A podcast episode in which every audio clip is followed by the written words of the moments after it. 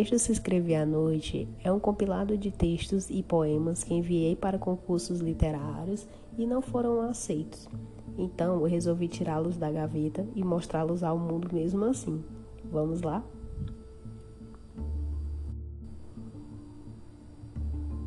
O primeiro que eu resolvi trazer se intitula Aborto.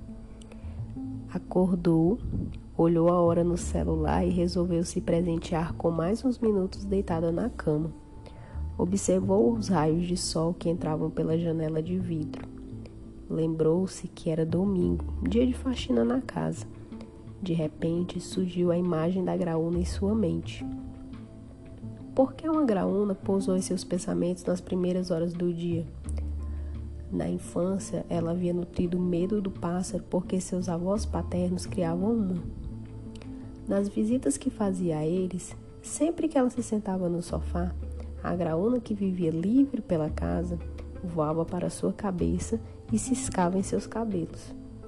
Ela gritava apavorada para que a árvore fosse retirada e recebia a ajuda de sua mãe e avó, que tangiam o bicho.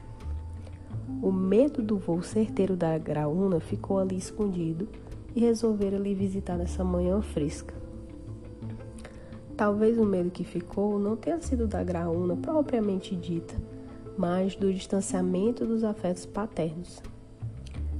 Como ela se sentiu indesejada nessas visitas que fez aos seus avós, nas tantas vezes que seu avô, apesar de cego, tocava-lhe os dedos e diziam que, por serem finos, ela não poderia ser considerada da família. As garras da, graúna lhe doíam menos do que essas palavras proferidas. Será que a ave queria também lhe expulsar dali? Ou o ato selvagem era um aviso para que fugisse da frieza do ambiente? Buscava respostas desde criança. Qual o motivo de ter recebido migalhas de afeto de seu pai e avós? Será que era mesmo afeto? O que havia feito de tão grave para não merecer reconhecimento desde que nasceu? A culpa era sua? Um ataque cardíaco lhe acometeu, lhe acometeu. Seu cérebro começou a funcionar mais rápido do que o normal, lhe trazendo flashes de memória de rejeição. Estava ofegante, era um péssimo sinal. O pânico havia retornado. Suas pernas perderam os movimentos. Quase sem fôlego. Sentiu-se ali como um feto ainda vivo que não merecia a vida, esperando morrer sem se matar, envolvida numa placenta prestes a se romper fora do útero. Tinha sido abortada na vida e sabia por quem aceitou a sensação de aborto que se apropriou de seu corpo naquele momento. Não havia outra opção. Era a resposta para suas questões mais profundas. Havia chegado no deserto de si e voltaria sempre que a sensação de abandono lhe visitasse. Percebeu também que de um deserto era possível enxergar todas as estrelas.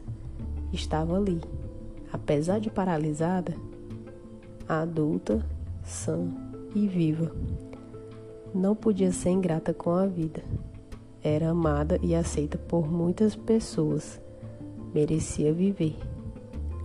Aos poucos, seus pés foram recuperando os movimentos e logo depois suas pernas. Respirava numa frequência maior. Com esforço, conseguiu se levantar e pegar um copo d'água na cozinha. Encostada na pia, se acalmou por saber que sempre passa. Lembrou-se da faxina novamente. Decidiu que começaria pelo banheiro. Afinal, um banheiro limpo trazia paz à sua mente. Não relutava em lavar banheiro, porém considerava nojento limpar o ralo onde se emaranhavam os cabelos que caíam de estresse e deixavam sua cabeça com espaços notáveis entre os fios castanhos claros. Detestava retirá-los dali porque era a passagem das baratas que à noite caminhavam confiantes pela casa.